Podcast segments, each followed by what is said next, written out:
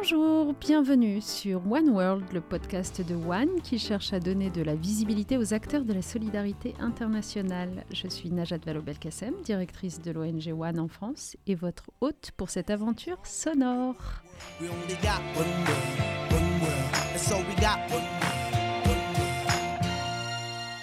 Alors, je suis particulièrement heureuse aujourd'hui de pouvoir discuter d'un sujet euh, qui est au centre de, des inquiétudes sanitaires qu'on peut porter sur le monde aujourd'hui, euh, avec euh, mon invité que je vais vous présenter dans un instant, Nema Kassere.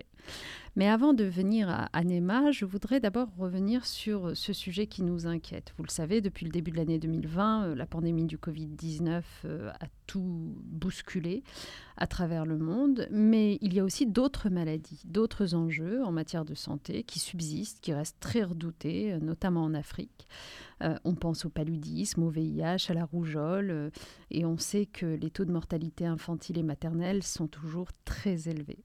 Pour beaucoup, là-bas, l'accès aux soins reste malheureusement restreint, et notamment en ce qui concerne les soins chirurgicaux pédiatriques. Donc l'inquiétude est réelle et en même temps, on se dit que peut-être que la pandémie du Covid-19 est une opportunité de changement, de réforme, de renforcement de ce qu'on appelle la résilience de nos systèmes de santé. Je le disais, pour euh, évoquer tous ces sujets, j'ai voulu accueillir aujourd'hui Nema, qui est une chirurgienne pédiatrique spécialiste de santé publique qui a vraiment une carrière médicale euh, assez impressionnante derrière elle déjà, alors qu'elle est assez jeune, puisqu'elle a travaillé au Kenya, en Haïti, au Congo, au Libéria, et j'en oublie. Elle a amélioré la prestation des soins chirurgicaux euh, dans toute cette région en formant de jeunes docteurs. Avec son équipe, elle a réussi à doubler le nombre d'enfants qui ont accès à des soins chirurgicaux. Au Libéria, elle fait partie d'un groupe de chirurgiens qui se sont mobilisés pour travailler euh, dans le premier programme de chirurgie pédiatrique de l'organisation Médecins sans frontières, à laquelle elle appartient. Elle travaille énormément sur les questions de formation, mais aussi sur l'amélioration de l'accès aux soins chirurgicaux en utilisant des technologies nouvelles. Et c'est de tout cela qu'elle va nous parler. Euh, je propose de lui donner la parole dès maintenant. Nema, est-ce que tu veux compléter un petit peu cette présentation rapide que j'ai faite de toi? Oh là là, je suis flattée. quelle, euh, quelle belle introduction, euh, Najat. Et c'est un grand plaisir d'être avec, euh, avec toi aujourd'hui. Et merci infiniment pour, pour l'invitation. comme tu as bien précisé, oui, la pandémie a tout bousculé. donc, par exemple, moi, en tant que chirurgien pédiatre, là, je fais un peu plus de santé publique, en fait. Euh, parce que tout a été bousculé. Et puis au début de la pandémie, euh, on a vu en fait que ceux qui étaient atteints de, du Covid avaient, euh, avaient en fait euh, plus de complications post-opératoires. Donc on a dû freiner euh, par rapport aux soins chirurgicaux. et ça, c'était au niveau global. Donc, par exemple, si on regarde les appendicites, euh, on a dû euh, traiter les appendicites avec les antibiotiques plus qu'avec euh, la, la, chirurgie. Hmm. Euh, donc, en pratique, oui, je suis très très spécialisée en, en, en chirurgie, euh, mais là, comme le besoin était beaucoup plus pointu euh, en, ce qui concerne la santé publique, là, on, on, on s'est mis ensemble avec nos collègues pour voir comment on pouvait faire pour, euh, pour, euh, pour maximiser euh, l'accès aux soins primaires et aussi pour, pour diminuer le taux de mortalité pour, pour tout. Euh, donc, juste pour cadrer un petit peu la conversation par rapport au Covid au niveau du continent. Euh, donc, au niveau global, 250 millions de cas confirmés, plus de 5 millions de décès et, c'est probablement des, on sous-estime en fait euh, le nombre de décès du Covid-19. Sur le continent africain, on a eu 8,5 millions de cas, 220 000 décès. On sous-estime euh, probablement ces chiffres. Et ce qu'on voit, ça c'est le scénario en fait qu'on voit au niveau global, mais aussi au niveau national, ce sont les disparités. Donc, quand on regarde, par exemple, les, les, vaccins qui ont été déployés, plus de 6 millions ont été déployés au niveau global, mais l'Afrique a reçu moins de 3% de ces, doses. Et puis, quand on regarde au niveau infranational, on, voit le même scénario. Donc, les, communautés euh, rurales, les, communautés les plus vulnérables, en fait, sont négligées. Donc, si on regarde, par exemple, Turkana, on était ensemble à Turkana en 2018, avec une population de, de, de, de, de, de, de 1 million d'habitants, dont près, près de 200 000 sont des réfugiés. Euh, Turkana a reçu que 10 000 doses euh, de, de vaccins. Hmm. Et ça ne suffit pas. Et, et c'est vraiment des situations où il y a même un besoin plus aigu de vaccins parce que le système sanitaire est tellement fragile. Il n'y a pas d'oxygène au niveau local, il n'y a pas de médecins, il n'y a pas d'infirmières. Euh, il manque beaucoup, beaucoup de choses. Euh, ce qui fait qu'on a, il y a même le besoin est encore plus, plus aigu euh, parce qu'on n'a pas les moyens au niveau système sanitaire de prendre en charge les cas sévères de Covid-19 et ce qui fait que ça recule en fait euh, tout le système sanitaire. Donc, euh, en ce qui concerne euh, les maladies, on parle du VIH, on parle du, du on parle de, la nécessité des soins chirurgicaux, on n'arrive pas, on n'arrive pas, et, ça va rester comme ça, je pense, jusqu'au moment où on aura un, nombre adéquat de, vaccins. Peut-être une précision à ce stade, puisque tu évoquais Turkana, donc euh, au Kenya, donc qui est près de ce grand camp de réfugiés euh, du nom de Kakuma, où en effet nous avons nous, nous sommes rencontrés hein, il y a quelques années de cela.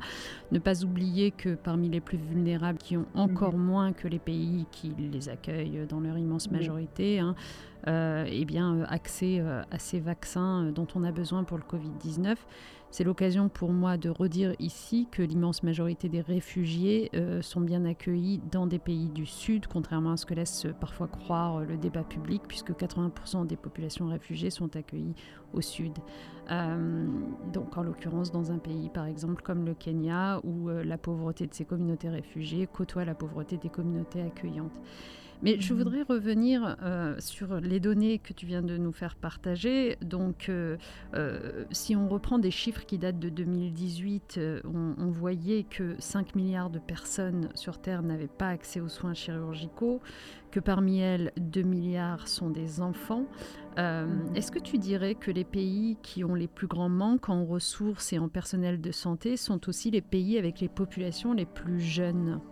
Et comment est-ce que la situation évolue? En fait, l'Afrique, c'est le continent le, plus jeune dans le monde. Euh, et, c'est l'Afrique aussi qui, est, qui a des systèmes sanitaires euh, les plus euh, fragiles. Euh, donc, il y a, y a plein, plusieurs pays en Afrique qui, n'ont même pas un chirurgien pédiatre. Avec 40% de la population qui, qui a moins de 15-16 ans. Euh, donc c'est vraiment une situation euh, catastrophique.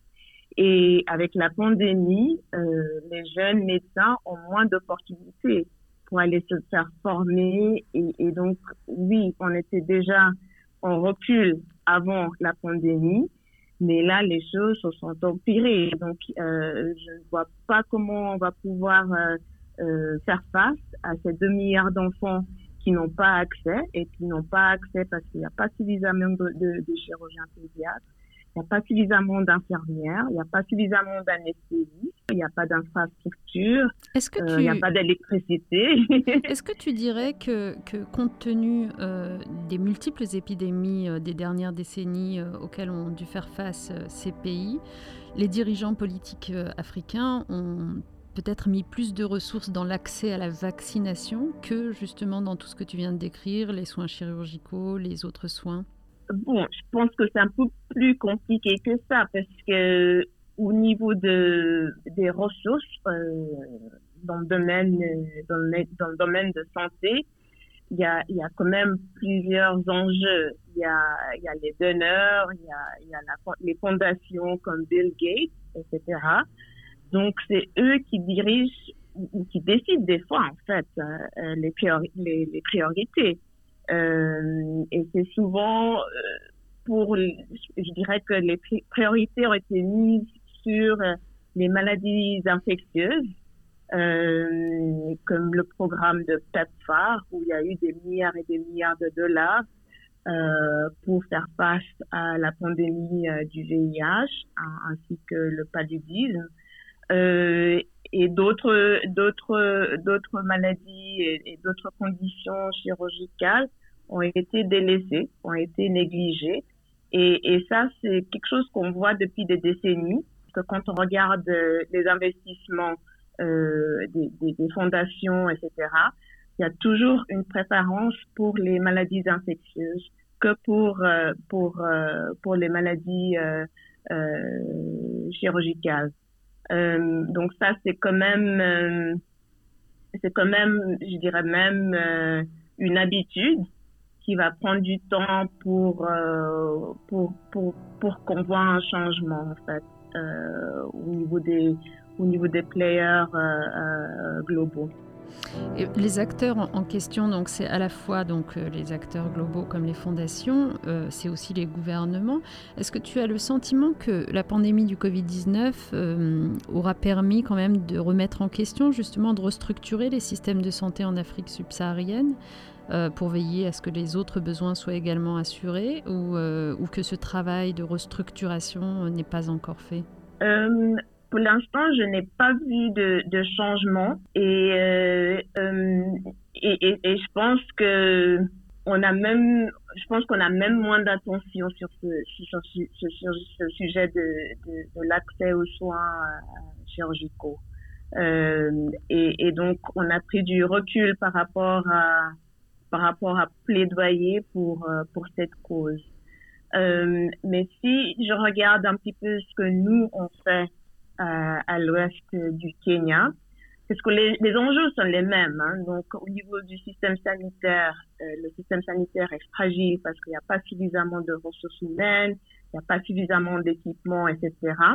Et quand on renforce ces choses-là, c'est une bonne chose pour les maladies infectieuses et une bonne chose pour hmm. les maladies euh, chirurgicales.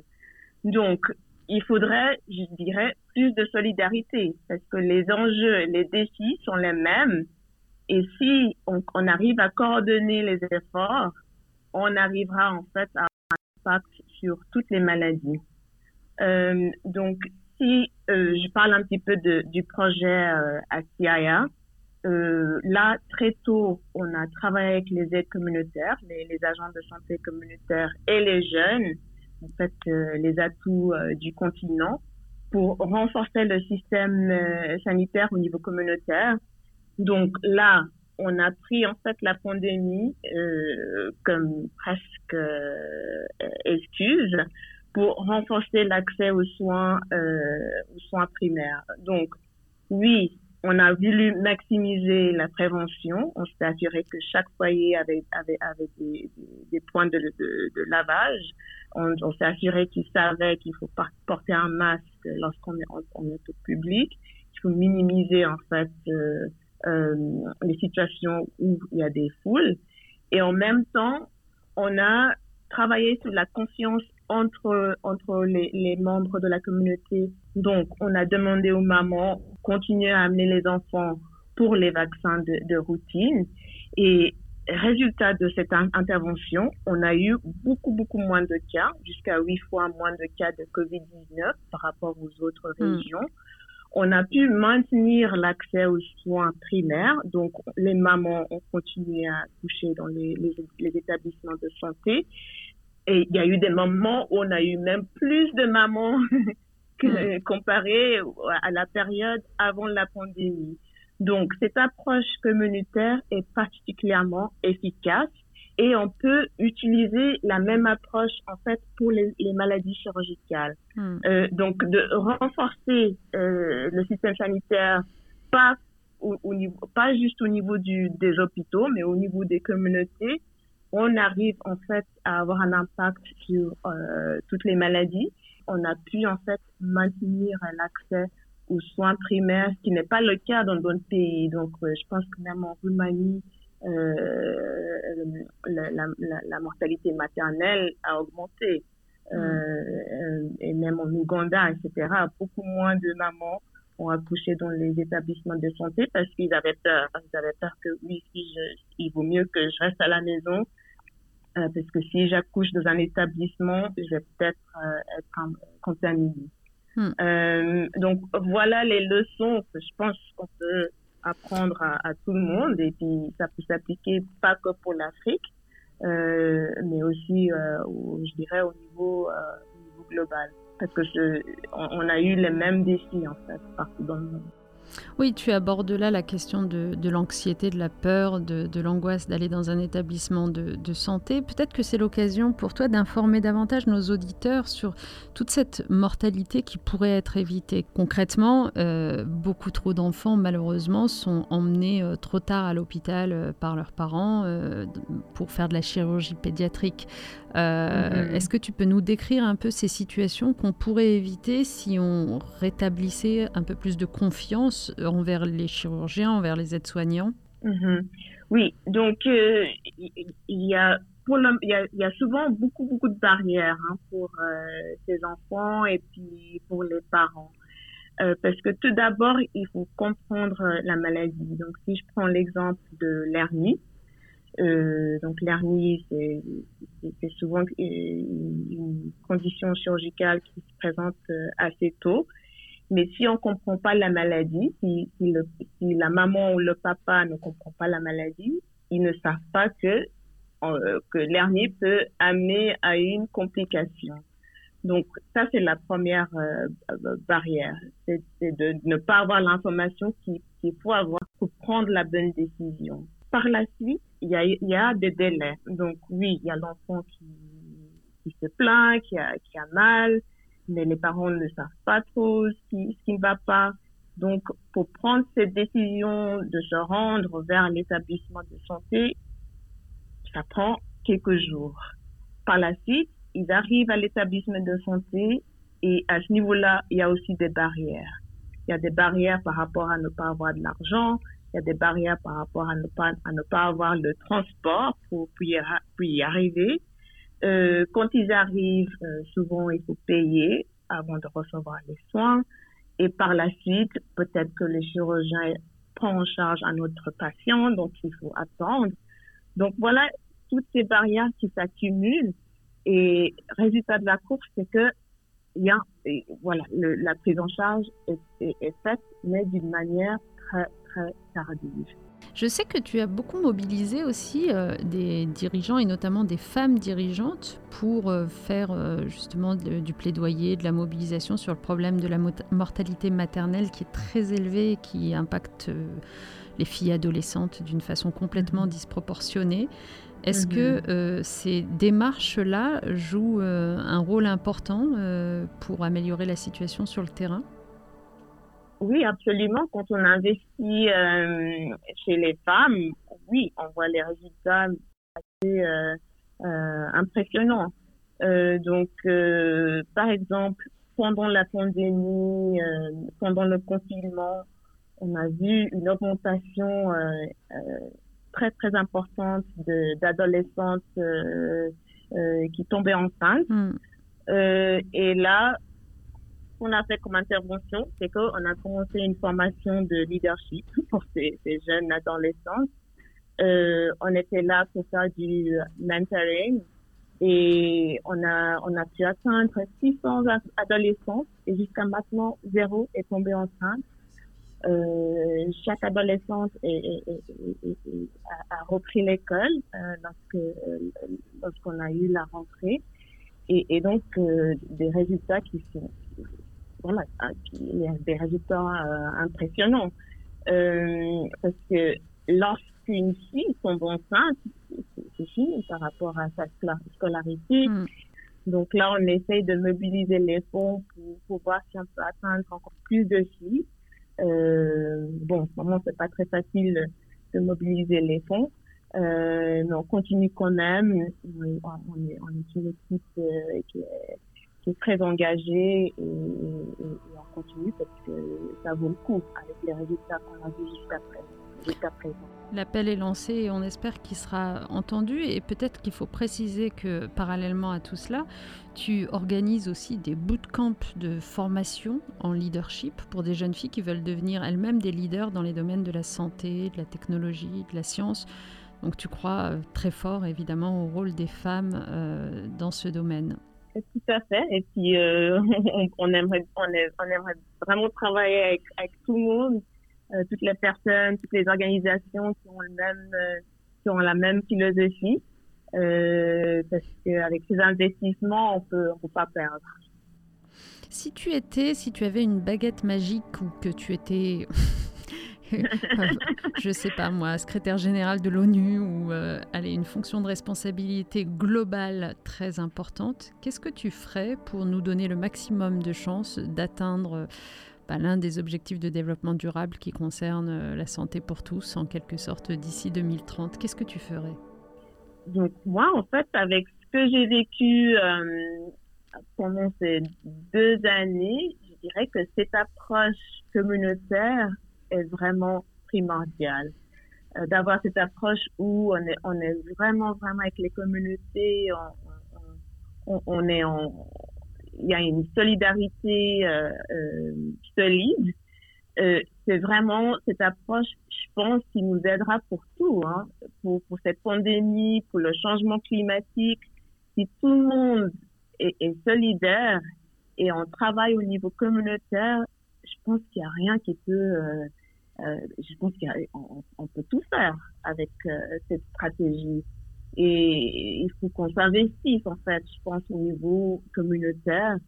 Euh, parce que là, hein, au, niveau, au niveau global, au niveau des, des fondations, au niveau des gouvernements, je pense qu'on est un peu trop haut, on est un petit peu déconnecté euh, avec ce qui se passe au niveau du terrain. Est-ce que tu entends évidemment par euh, l'appui sur la communauté, c'est aussi finalement la reconnaissance des individus, mais de chacun des individus qui forment cette communauté, puisque ton idée c'est de dire que chacun a un rôle à y jouer et qu'il ne faut euh, se priver de l'apport de personnes, d'où la nécessité d'éduquer et de former chaque membre de cette communauté. Oui, oui. Bon, on a tous quelque chose à contribuer. Bah écoute, c'est un très beau message de fin. Merci infiniment, Nema. On sait que ton temps est très compté et, pour des choses, mon Dieu, combien importantes. On veut te remercier très sincèrement de là où on t'appelle depuis Paris, euh, de tout ce que tu fais. Euh, de toutes tes initiatives, d'avoir mis euh, tes talents, ton expertise de chirurgienne au service des populations les plus vulnérables du monde. On souhaite longue vie à ton engagement auprès de Médecins sans frontières et à tous tes projets. Et puis, euh, on espère te retrouver très bientôt sur le terrain. Merci infiniment, Nema. Merci, merci pour l'invitation. Ça a été un grand plaisir et à très très bientôt. Merci. Et nous, pour ce qui nous concerne, eh bien, nous arrivons à la fin de ce podcast. Il est donc temps de passer, comme d'habitude, aux deux minutes finales euh, laissées à Focus 2030. À toi, Caroline, pour euh, nous éclairer un petit peu sur l'actualité de la solidarité internationale. Bonjour, c'est Caroline de Focus 2030. 135 ans. C'est le temps qu'il faudra patienter pour atteindre l'égalité entre les femmes et les hommes à l'échelle du monde et mettre un terme aux multiples écarts entre les sexes dans les domaines de la politique, de la santé, de l'éducation et du travail. Vous avez bien entendu, plus d'un siècle, soit 35 ans de plus qu'avant la pandémie, si nous ne changeons pas la selon un rapport du Forum économique mondial. Changement climatique, arrivée de régimes conservateurs au pouvoir et pandémie de Covid-19 constituent autant de facteurs qui viennent creuser des inégalités déjà persistantes. Face à ce mouvement de fond, une bonne nouvelle est venue susciter quelques espoirs. Cet été, du 30 juin au 2 juillet 2021, la communauté internationale s'est réunie pour le Forum Génération Égalité. Au cours de cet événement international organisé par ONU Femmes, l'agence onusienne dédiée à l'égalité du genre, et coprésidée par les gouvernements français et mexicains, une promesse de 40 milliards de dollars a été annoncée afin de s'attaquer à six grands défis pour faire progresser concrètement l'égalité femmes-hommes. Parmi ces enjeux, l'autonomisation économique des femmes, leur participation politique ou encore la lutte contre les violences sexistes et sexuelles. Un sommet de plus, certes, mais il convient de rappeler que la dernière conférence mondiale de ce type s'est tenue il y a maintenant 26 ans à Pékin. Et oui, 26 ans. En 1995, les 189 États membres de l'ONU présents avaient adopté une résolution et un plan d'action commun, resté largement lettre morte dans de trop nombreux pays, faute d'avoir été traduit en actions concrètes. Cette fois-ci, pour le Forum Génération Égalité, ONU Femmes avait fait le pari de ne convier que des États progressistes, prêts à s'engager au-delà du statu quo. Une ouverture au dialogue et une réelle volonté d'agir devant permettre d'aboutir à des engagements concrets en matière d'égalité. Autre grande nouveauté, tous les acteurs concernés étaient autour de la table des discussions, à savoir activistes, les jeunes, les organisations philanthropiques, mais également le secteur privé, qui peut jouer un rôle décisif en la matière, pour le meilleur comme pour le pire. Et la France dans tout ça? Ces dernières années ont été marquées au niveau national par une mobilisation sans précédent contre les violences sexistes et sexuelles. Le mouvement féministe français se faisant de plus en plus entendre dans toute sa diversité. Au niveau international, la France a choisi de s'engager plus particulièrement sur le droit des femmes à disposer de leur corps et en faveur de la santé sexuelle. À l'occasion du forum, elle a ainsi annoncé une hausse de son aide de 100 millions d'euros par an aux pays et aux populations les plus pauvres sur les enjeux de contraception et les droits à la santé sexuelle et reproductive, alors que dans certains pays, comme le Royaume-Uni, couper drastiquement son aide avec des conséquences désastreuses pour les droits des femmes. Côté société civile, les activistes et militants féministes ont rappelé avec force leurs recommandations. L'égalité de genre ne devrait plus jamais être considérée comme un enjeu périphérique. Plus aucun grand sommet international ne doit se tenir sans que les femmes soient assises à la table des négociations. Ce vœu serait-il en train de devenir réalité? Nous sommes en bonne voie depuis la tenue du Forum, semble-t-il. Au mois d'octobre, l'autonomisation économique des femmes s'est ainsi invitée au G20 sous présidence italienne, une première dans ce type d'événement ainsi qu'au sommet Finance en commun, mobilisant les banques de développement public.